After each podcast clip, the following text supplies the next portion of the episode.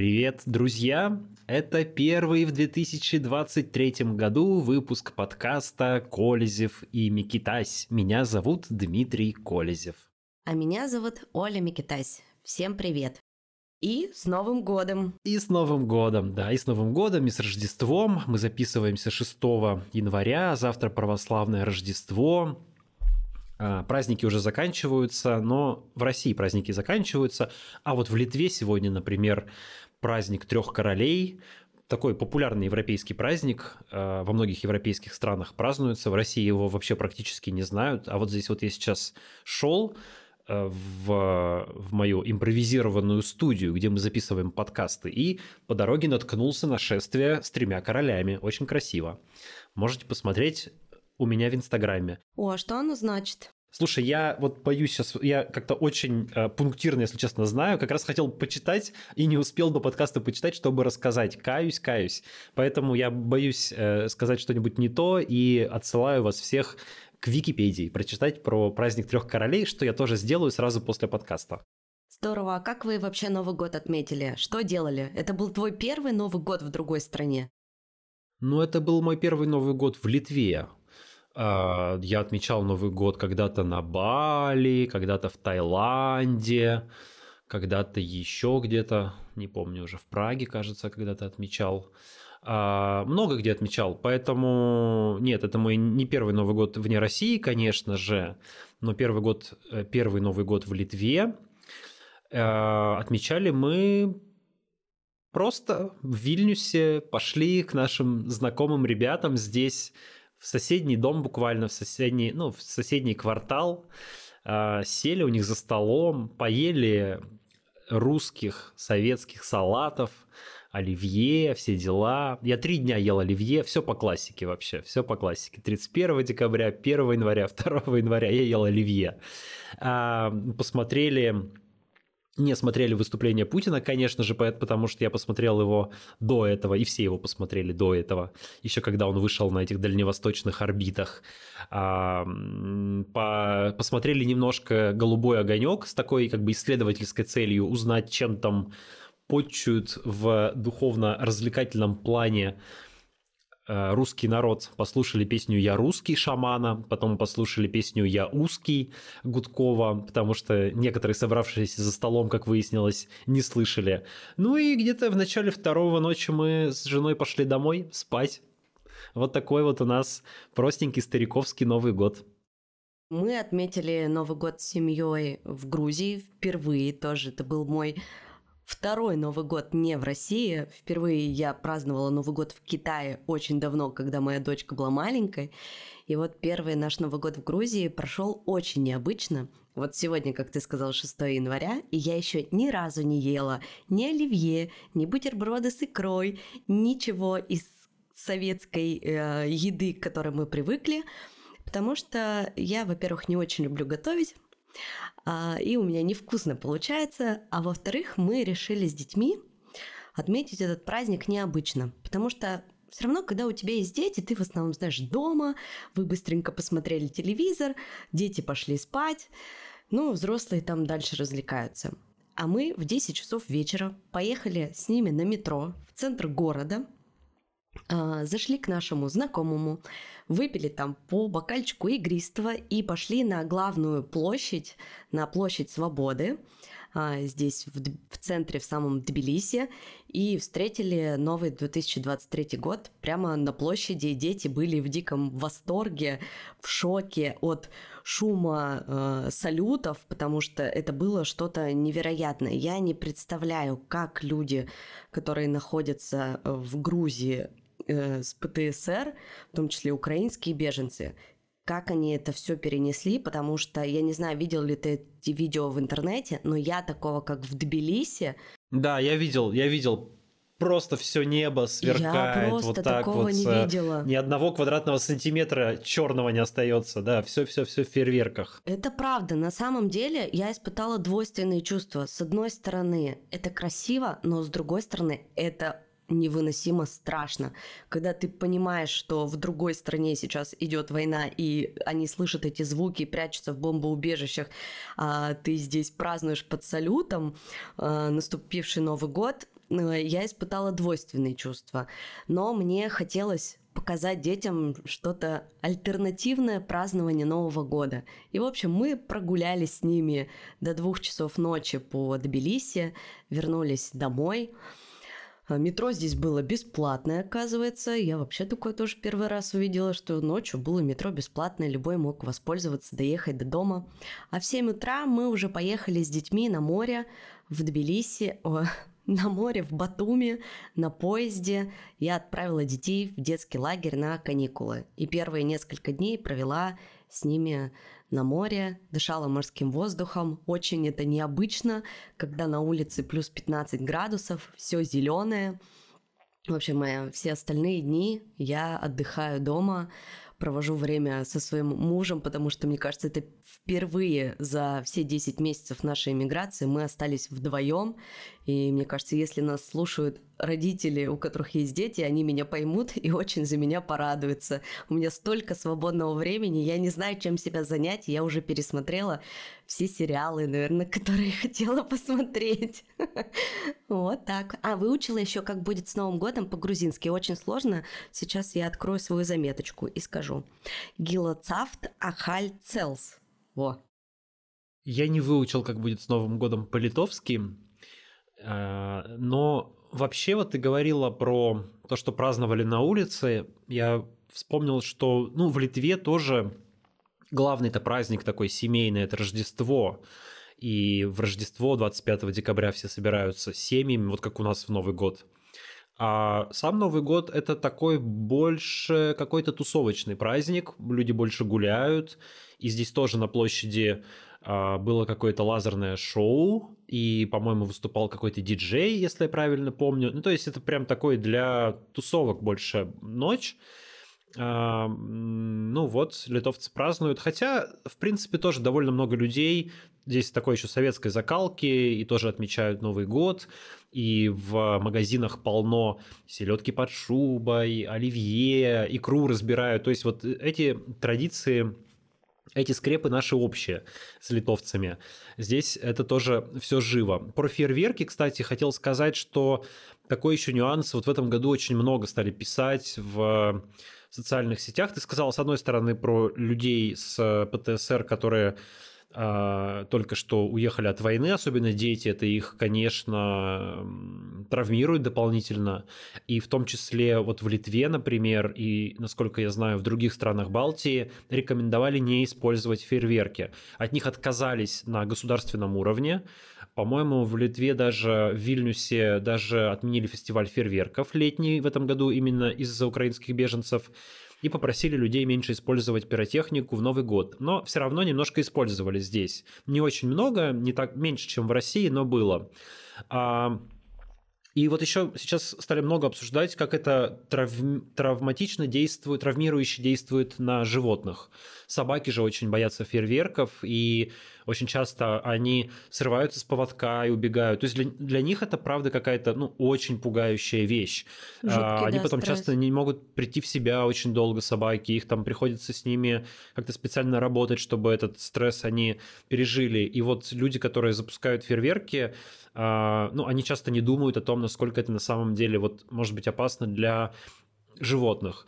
А, поэтому было бы, наверное, правильно в городах какие-то, может быть, отводить зоны для фейерверков, ну, как там в пригороде, например, да, все съезжаются, какие-нибудь там поля, не знаю, в парке, и там запускают фейерверки, а люди, которые с собаками или которые знают, что они или их дети плохо реагируют на такие громкие звуки, вспышки, могут просто к этим местам не подходить близко. То есть тут нужно от фейерверка совсем отказываться, наверное, тоже было бы как-то неправильно, потому что дети их любят, детям нравится многим. А, я, ну вот, когда был маленький, мне тоже нравились какие-то там всякая пиротехника, поэтому тут хочется какого-то баланса. Ну, ты знаешь, вот в Тбилиси, несмотря на то, что было очень много фейерверков и много салютов, э, тут же еще главная елка загорелась. Ну, то есть прям во время новогодней ночи э, кто-то пульнул э, фейерверк в новогоднюю елку, которая стоит у парламента на Руставеле, и она подгорела, ну и быстренько там потушили. А плюс в некоторых домах, по-моему, один или два случая было, что произошел пожар и загорелись квартиры.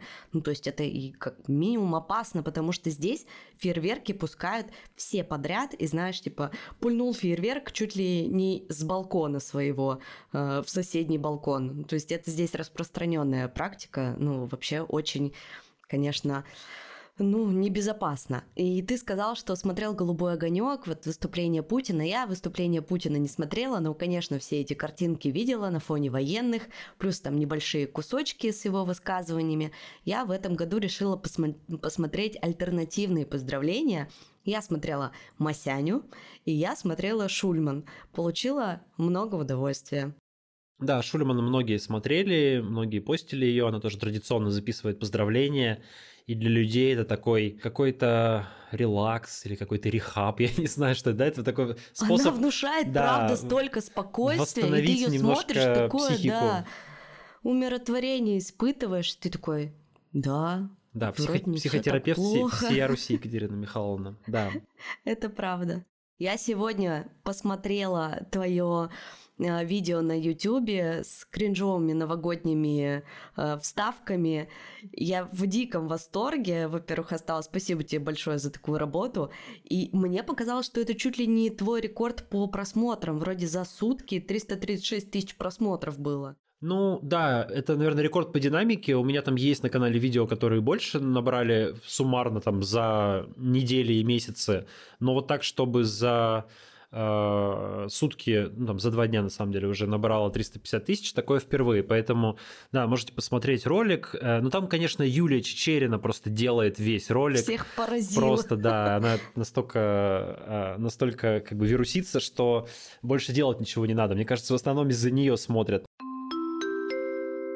Внимание, чувствительный контент, готовьте бумажные пакеты.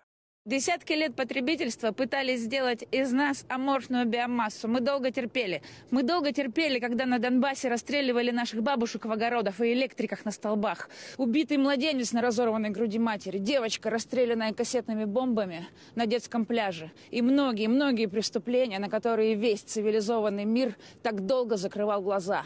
Пришло время платить по счетам. Посоветую укропам, сдавайтесь, все ваши грехи вымерзнут в наших гулагах, и вы вернетесь чистенькими в наш русский мир, который переплавит все. А всем верным скажу, время настоящей свободы, о которой мы все мечтали, пришло. Сейчас самое время выбирать, кем мы хотим стать. Бессмертными героями или бесславными предателями. Каждый должен стать на своем посту, на своем фронте, на защиту нашей Родины. Всех братьев по оружию поздравляю с наступающим 2023 годом. Ура! А вы стойки, раз прослушали до конца. Но когда я придумывал этот формат обзора этих видео. В общем, конечно, на то и был немножечко расчет по паразитировать на э, вирусных видео каких-то политических, да, добавить им немножечко контекста комментариями и какими-то вставками, иногда чуть более серьезными э, и более конструктивными, да, но вот э, все-таки такой сохранить развлекательный элемент. Это я вещь, которую стал делать каждую неделю на своем YouTube, поэтому, если что, подписывайтесь на мой YouTube канал, если не подписаны. А сегодня я там выпущу еще смешное видео. Вот сейчас буквально закончим запись нашего подкаста, я его выложу. А, я, э, там некоторое время назад случилось 50 тысяч подписчиков, и я решил э, записать видео с ответами на вопросы. Собрал вопросы в посте на, в сообществе на YouTube, а, и вот на них ответил, очень долго все это монтировал, и там смешное видео, там есть какие-то а, личные моменты в том числе, там будет смешная обложка, в общем, э, рекомендую, если что. Но обложка у кринжового новогоднего видео с Петросяном, это, конечно, просто что-то. Ты знаешь, я с одной стороны смотрела, и мне было смешно, а с другой стороны я смотрела, и мне было ужасно больно, и, и это просто невыносимо. Мне кажется, это, это какой-то стыд, срам, и все вместе. И вот эти твои вставки с широко выпученными глазами, когда говорит Чечерина, у меня правда в этот момент было такое же лицо. То есть это просто кринжатина.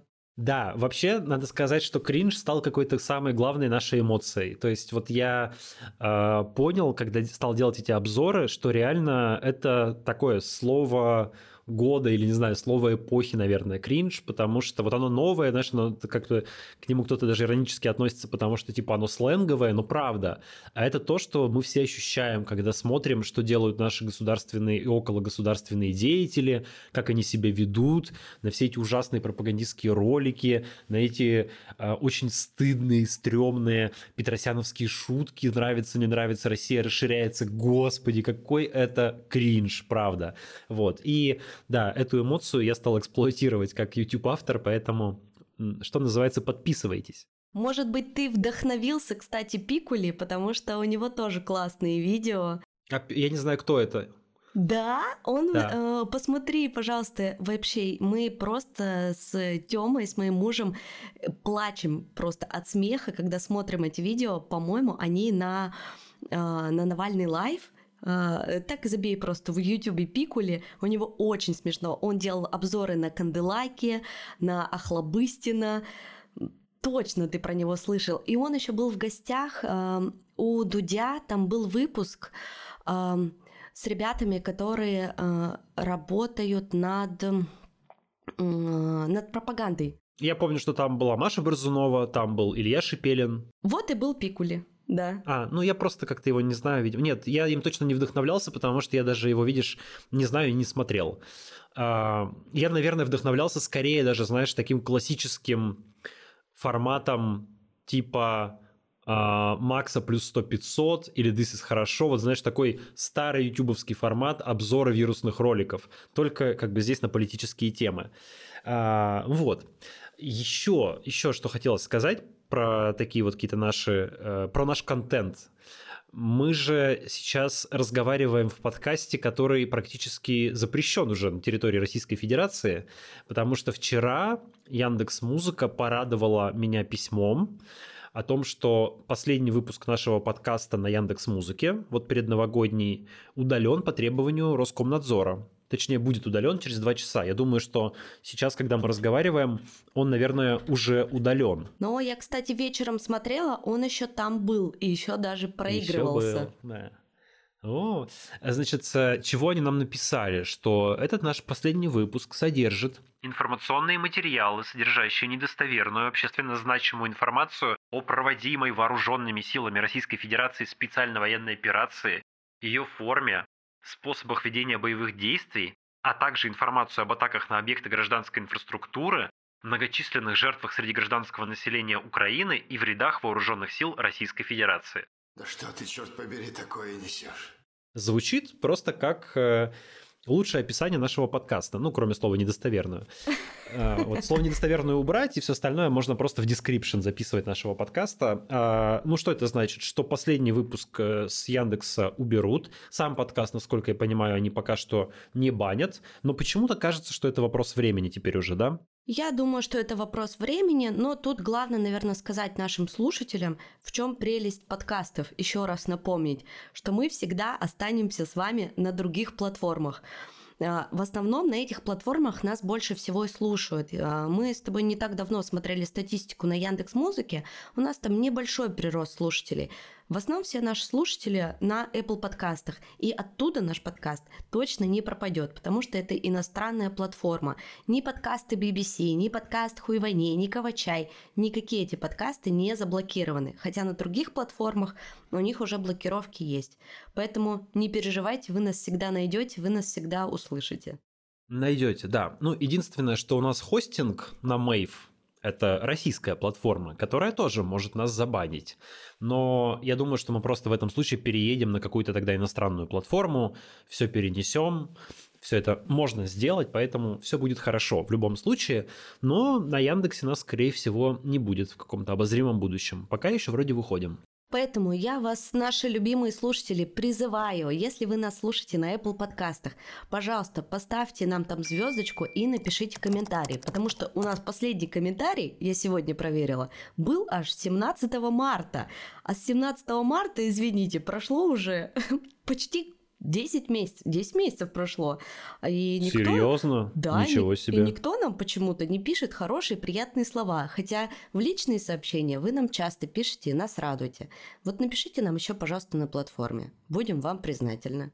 Если честно, в Apple подкастах так не очевидно сделан интерфейс оставления комментариев и всего прочего, что я иногда сам очень долго думаю, как там кому-то оставить комментарий. Там реально вот непонятно, не, совсем не интуитивно, куда нужно нажать и что нужно сделать. Поэтому, ну, ну, как бы надо немножко продраться там. Ну вот, знаешь, э, как бы нам не очевидно, кто хочет хороший комментарий оставить, а вот тем, кто хочет написать какую-нибудь гадость, какой-нибудь плохой комментарий, то им почему-то всегда все очевидно. Я тут зашла в свой личный подкаст, нормально же общались, и кто-то мне там поставил одну звезду и назвал меня нацисткой. Вот так вот. А, Так что вот такие люди всегда находят хейтеры как написать комментарий. Можем записать видеоинструкцию, например, для вас. Да нет, я думаю, что ладно, уж как-нибудь разберутся, наверное, люди. Кстати, у нас тоже есть одна звезда, кто-то нам тоже поставил. Наверное, тот же, кто тебе одну звезду поставил. Этого в Химках видал. Деревянными членами торгует. Послание тем, кто нас слушает на Яндекс Музыке. Подпишитесь на нас на какой-нибудь другой платформе еще. На Apple подкастах, Google подкастах, потому что с Яндекса мы, скорее всего, скоро пропадем. Да, ну что, перейдем уже к нашим новостям. Пора уже 20 минут проболтали, уж, наверное, нужно Да. немножко про новости поговорить. Ну, с чего начнем? С Макеевки?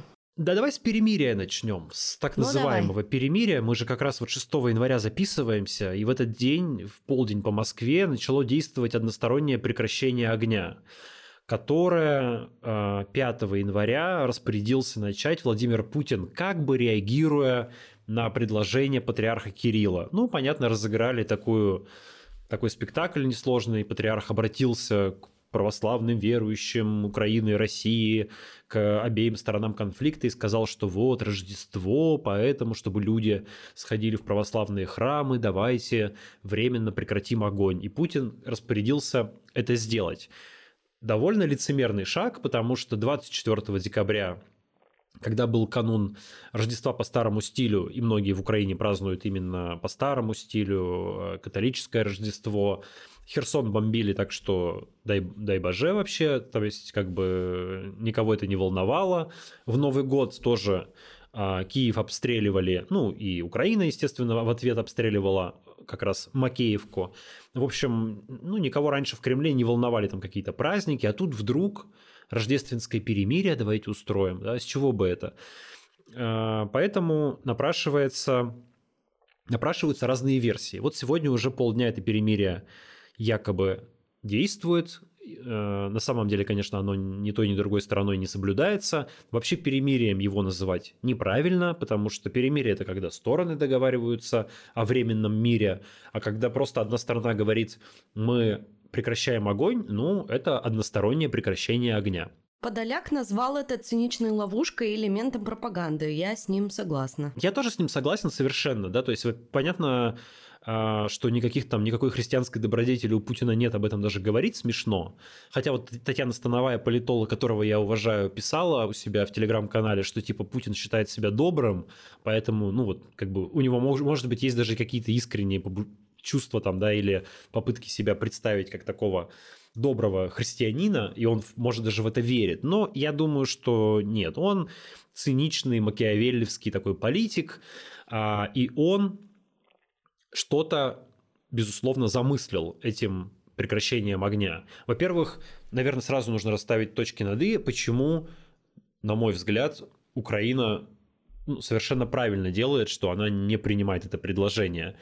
А, потому что, когда на твою страну напали, и а, ты контратакуешь, и тебе вдруг говорят, давайте устроим перемирие, то это, извините, а, ну, мягко говоря, звучит как уловка. Да? Представьте, немцы напали на Советский Союз, дошли до Москвы, под Москвой их удалось еле-еле а, развернуть обратно, отбить, и вот они уже начинают отступать, и вдруг Гитлер говорит, а давайте устроим рождественское перемирие.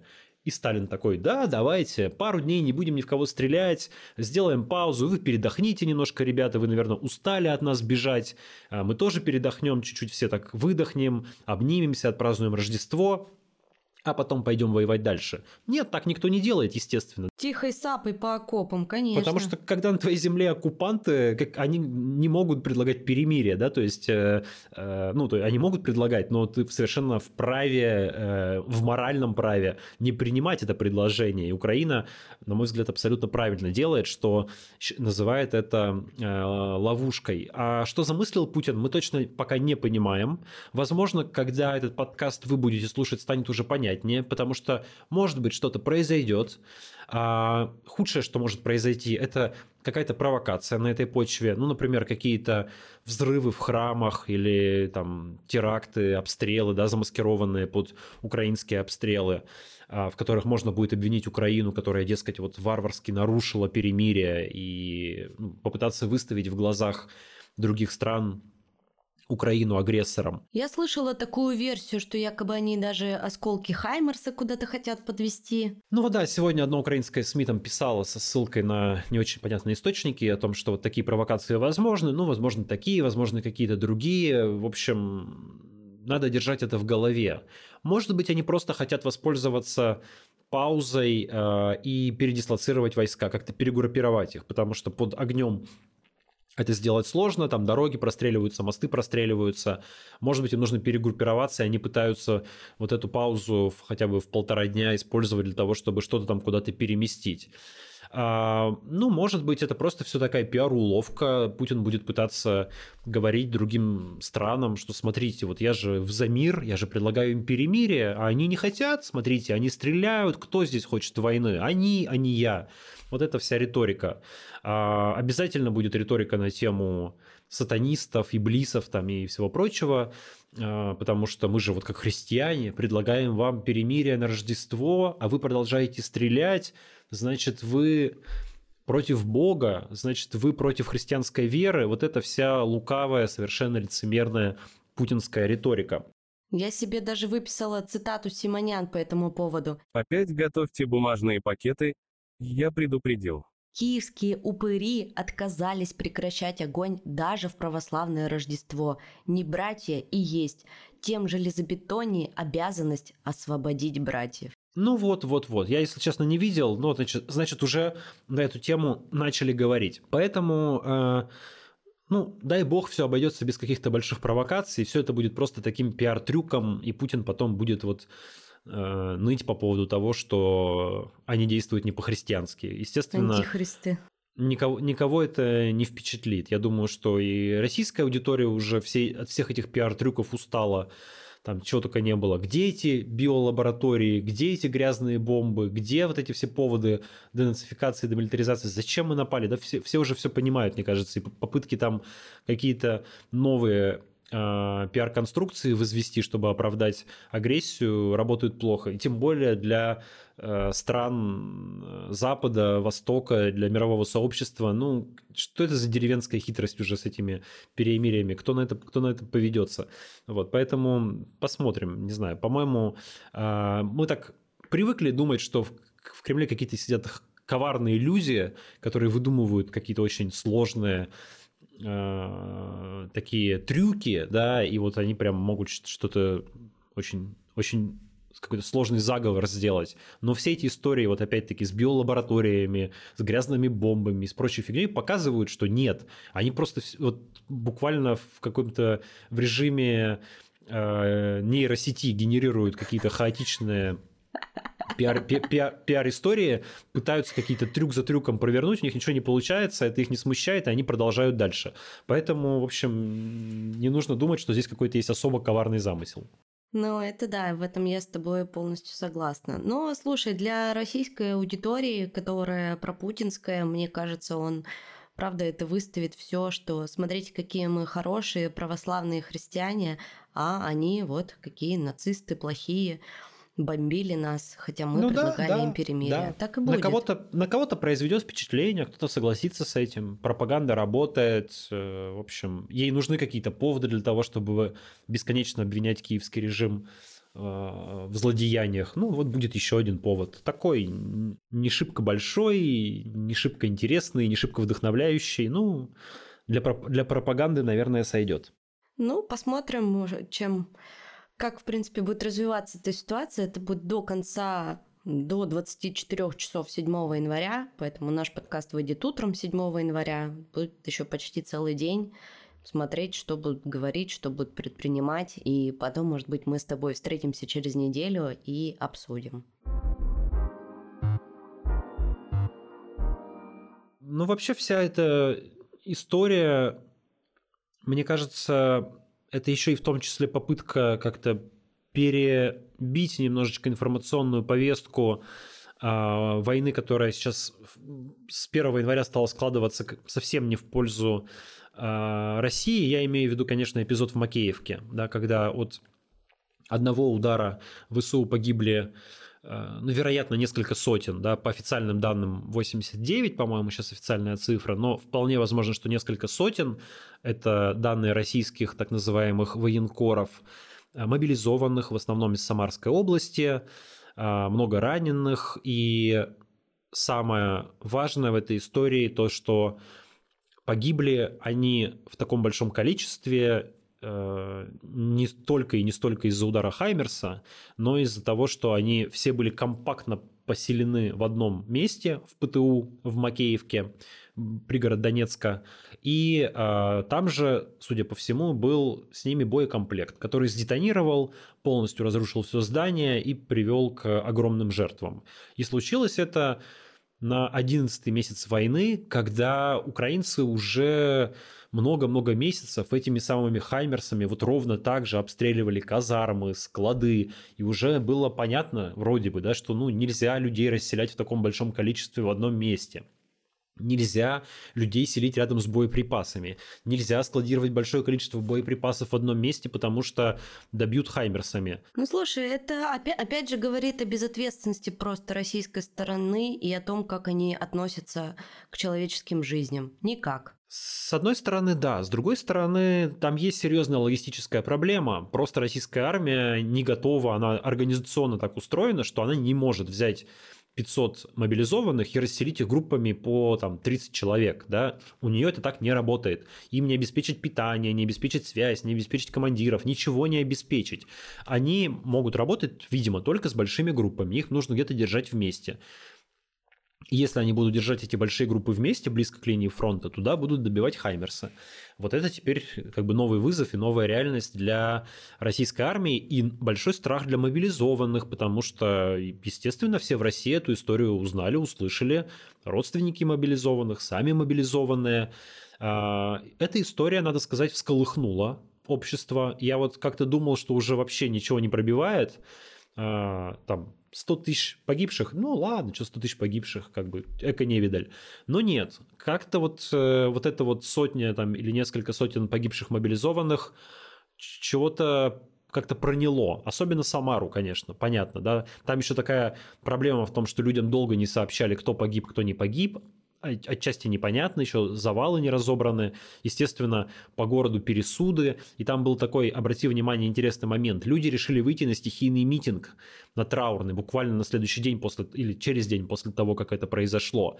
И власти, а, понимая, что они пресечь это не могут, и разгонять этот митинг будет очень некрасиво и может вызвать социальный взрыв, они перехватили повестку. Они на этот митинг э, привели с флагами там Единой России, Молодой гвардии, с георгиевскими лентами активистов, э, отправили туда э, выступать разных провластных спикеров. Вот, например, Екатерина Колотовкина, это жена Андрея Колотовкина, генерал-лейтенанта, командующего второй общегвардейской э, общевойсковой армией, а, которая выступала в такой богатой шубе на этом митинге и говорила, что вот войны никто не хотел, но против нас сплотился весь Запад, они хотели уничтожить наших детей, поэтому такое вот случилось. Да, непонятно, какой Запад, к чему, чьих детей он хотел уничтожить, что она вообще несет, какое отношение это имеет к Макеевке, как это связано с тем, что там людей расселили рядом с боекомплектом.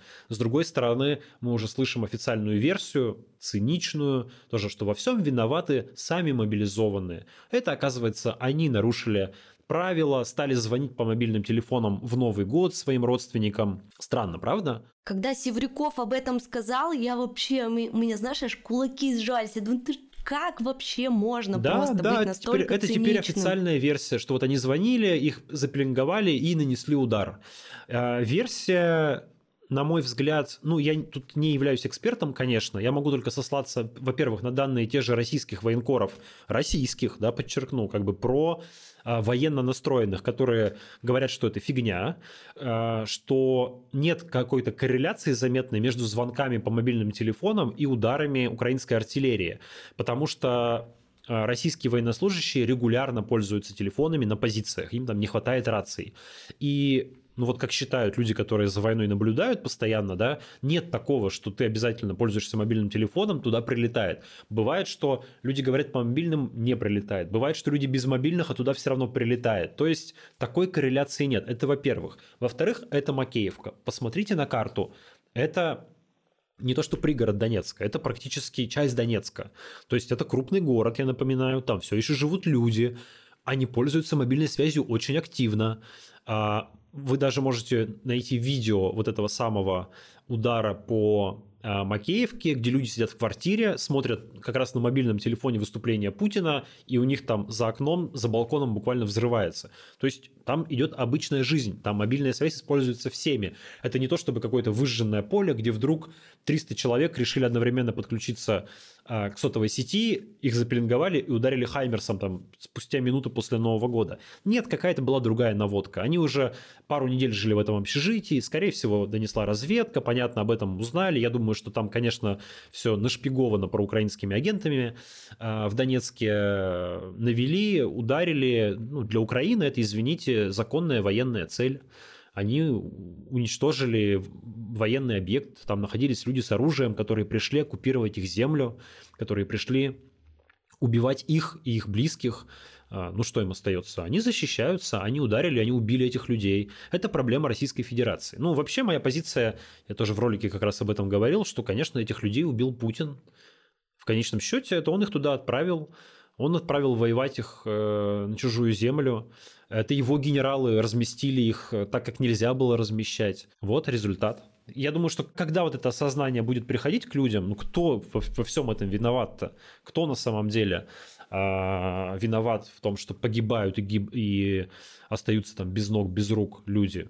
Ну вот как-то когда-то это осознание должно уже прийти к людям, я не понимаю. Ну, я тоже не понимаю, когда оно придет на самом деле, и это самое страшное. Знаешь, после этой ситуации в Макеевке я думала о том, что, а, наверное, именно такая стратегия украинских военных а, бомбить по базам, побить по большим скоплениям военнослужащих и в, в том числе мобилизованных, а, возможно, может привести к тому, что мы увидим внутри какие-то шевеления среди как раз этих родственников военнослужащих. Они все больше и больше будут задавать вопросы. И, возможно, сейчас э, мы именно такую тактику увидим, что будут искать вот такие скопления и будут именно туда бить, чтобы как можно ну, больше военных вывести из строя и чтобы родственники этих военных что-то начали делать. Ну смотри, я совершенно уверен, что, конечно, для Украины первоочередная задача военная именно задача. То есть их задача уничтожения живой силы противника, техники противника и боеприпасов. Ну да. Они преследуют эту цель. А, то, что это мобилизованные, а не контрактники, ну, извините, такой характер сегодня войны, что контрактники закончились, Кремлю пришлось туда отправлять срочно мобилизованных. Теперь там будут погибать мобилизованные, ну, как, мы, как и предвидели, в общем-то, да. А чего вы ожидали, когда вы 300 тысяч человек на войну отправляете? Они будут там гибнуть, это понятно. А, и и они гибли, и это особо даже никого, к сожалению, не волновало, ну вот как-то так не пробивало, как этот случай. А, но когда гибель оказалась массовой, и очень географически сконцентрированный. Понимаешь, если бы погибло 500 человек в течение недели, размазанных по разным регионам, возможно бы никто и не заметил. А, так и погибали. Ну да. И погибают. А тут да? один регион, да. А когда один регион, да, очень э, концентрированная такая потеря, э, ну вот это вызвало некое подобие социального взрыва. Точнее, ну, такого, не взрыва, да, конечно, преувеличиваю, социального напряжения, да, в Самаре это почувствовали, поэтому срочно бросились перебивать митингами.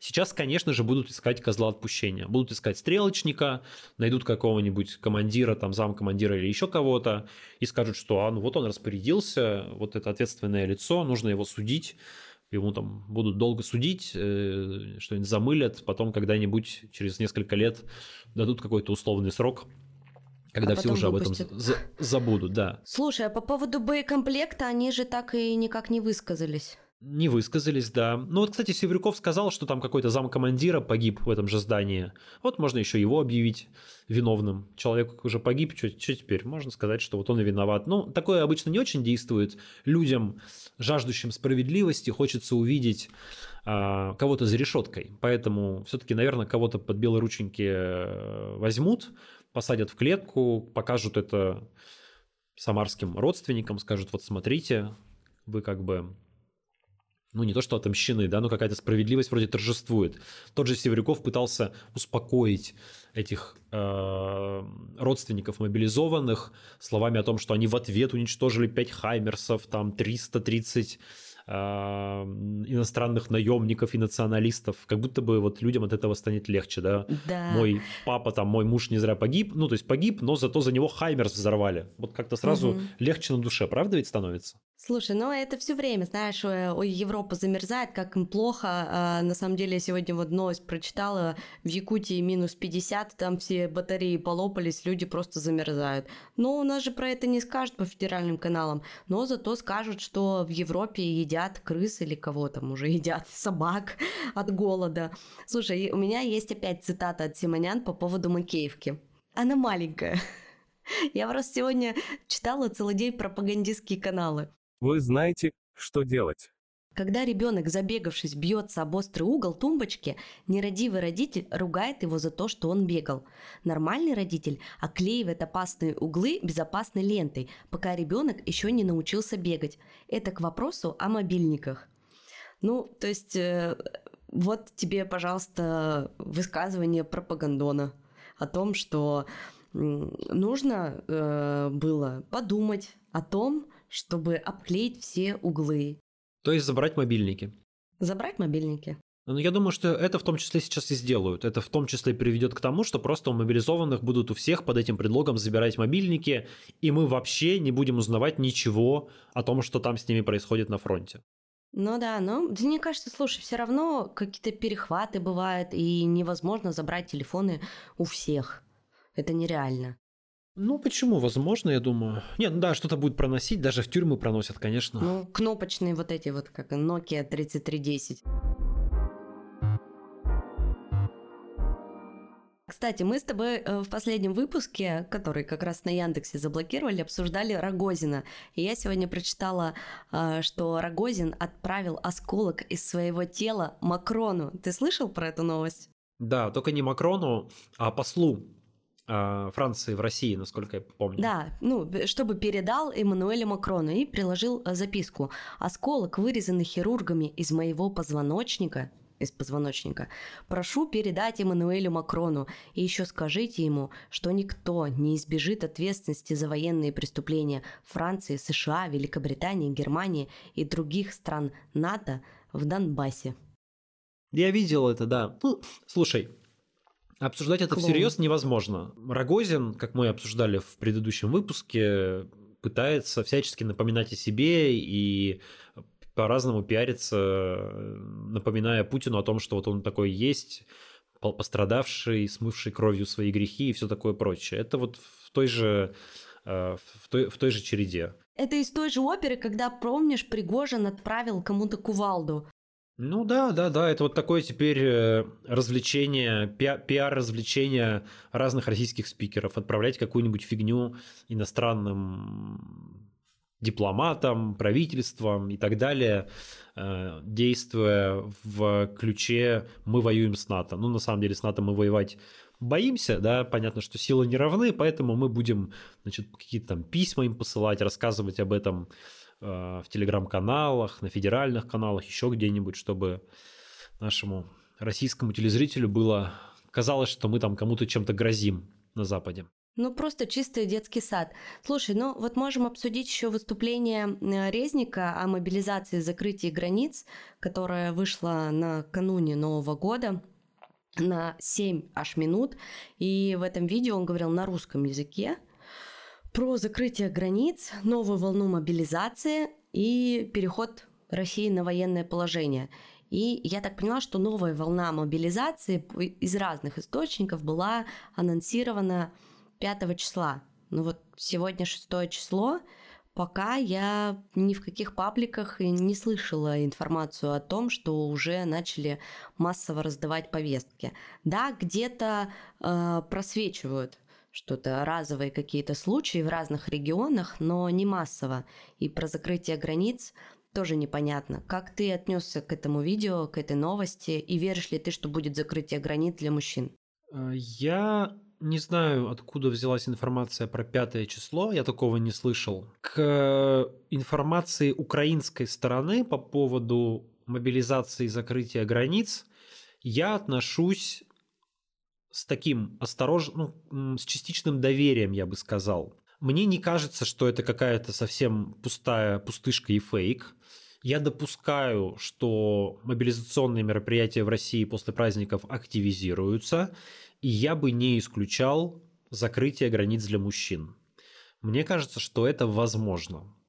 А, не обязательно такое будет, но ну вот я для себя лично, например, если бы я был в России, да, я бы допускал бы такую возможность и учитывал бы этот риск. В то же время мне а, кажется более вероятным, что мобилизация будет скрытой, то есть, ну, мы же знаем, мы же понимаем, что она не заканчивалась, да, и не будет какой-то прямо вот волны, когда выходит Путин и говорит, объявляется новая мобилизация, теперь мы наберем еще 300 тысяч, все Вставай, вперед, страна да, народная. Вставай, страна народная. Я думаю, такого не будет, не будет объявления о том, что границы для мужчин закрыты, теперь никто никуда не может выехать.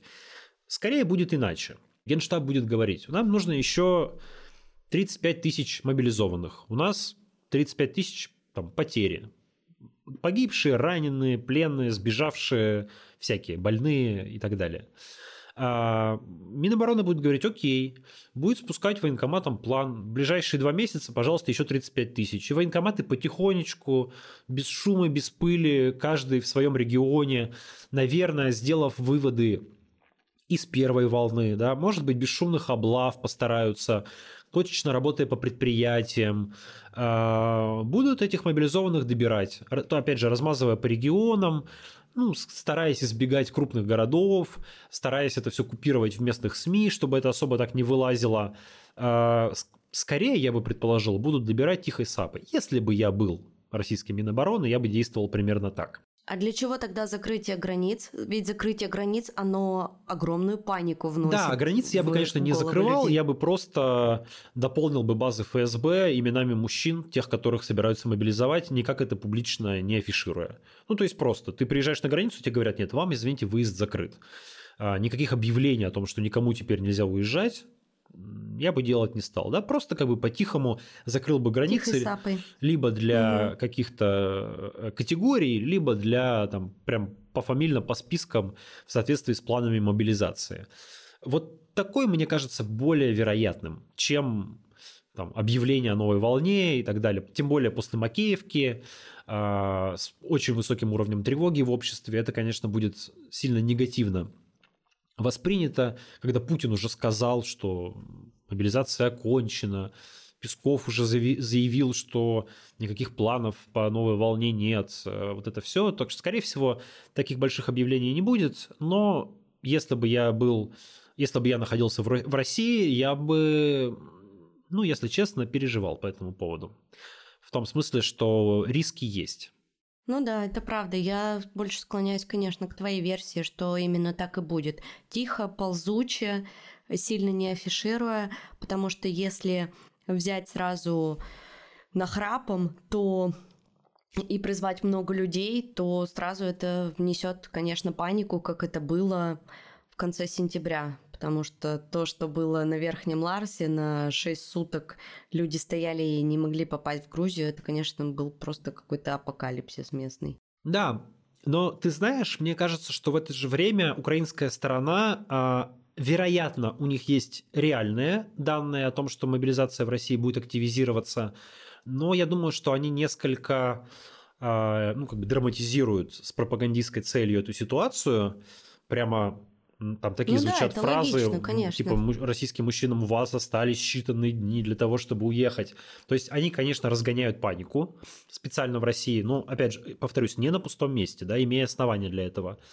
А, и тут еще нужно заметить, что появляются всякие вбросы по поводу вот этих вот э, солдатские вдовы России, которые там обратились к президенту с требованием ввести всеобщую мобилизацию. Очевидно, фейковая история анонимный телеграм-канал, который, ну, в общем, там никаких реальных вдов нет, какая-то фигня. А ты видел этот мем про этих вдов, что сидят такие чудики за компьютером много-много-много-много, ну, как знаешь, эти тролли, и э, пишут от их имени, что «Просим вести вас мобилизацию в России». Нет, такого не видел. А, и плюс фотографии повесток, которые якобы приходят, там такие, знаешь, бывают посты такая-то типография сообщила, что ей пришел заказ на 5000 повесток. Мне скинул мой знакомый, я сразу говорю, нет, какая-то фигня. А, он говорит, почему? Я говорю, ну смотри, бумага А4, а, ну, зачем, как бы, блин, в типографии, если печатать, скорее всего, будут печатать на бланках. Зачем печатать на обычном принтере на бумаге А4? Там показывают стопку бумаги, сверху, типа, такая одна повестка распечатанная. Реально, сделано в Word, в Word как будто бы просто на листе А4. Покажите, ну, не знаю, тогда 5000 повесток покажите, да, вы показали одну бумажку и под ней стопку бумаги. Скорее всего, пустой. В общем, у меня не вызывает доверия. Потом еще кто-то выяснил, что пачки бумаги, которые там сфотографированы, такая бумага не продается в России, зато продается в Украине. А, поэтому я допускаю, что вот это, как такие вбросы, это как раз вбросы а, украинской стороны с целью посеять дополнительную панику и демотивировать людей мобилизовываться, но потому что действительно они ожидают некую активизацию мобилизации в будущем, и они не заинтересованы в том, чтобы российские войска а, активно пополнялись новыми мобилизованными. Но сделано, смотри, просто как все знаешь, идеально. Сначала Резник а, выступил на 7 минут и про это все сказал. Буквально проходит э, сутки, по-моему, и удар по Макеевке происходит по мобилизованным. Ну да, но я повторюсь, конечно, что удар по Макеевке, как мне кажется, все-таки это такая военная история, а не пиаровская, но она действительно оказалась э, в информационном плане очень значимой. Ну что, мне кажется, мы сегодня с тобой много тем обсудили, в том числе и личное успели обсудить, и про то, как наш Новый год прошел, и про блокировку подкаста. Ну, подожди. Поэтому я... Подожди, раз осталось еще пять минуток. А, раз, ты сказал, что ты посмотрела все сериалы. Расскажи, какие ты сериалы успела посмотреть. Ладно, я посмотрела Литвиненко. Так, я не видел еще его. Не видел. Ну, там четыре серии, в принципе, он достаточно быстрый. Историю Литвиненко, я думаю, что многие слушатели наши знают. Я знала, но довольно-таки поверхностно. И ты знаешь, после этого сериала я прям очень сильно задумалась э, насчет того, как развивалась Россия э, в начале 2000-х, когда Путин пришел к власти – и как раз когда было дело Политковское убийство, когда было убийство Литвиненко, и что многие тогда уже понимали и видели who is Mr. Путин. А большинство людей, которые пережили 90-е и как бы перешли вот этот порог в 2000-е, такие достаточно хорошие двухтысячные, ну, когда было, знаешь, что есть. После 90-х это была разительная разница.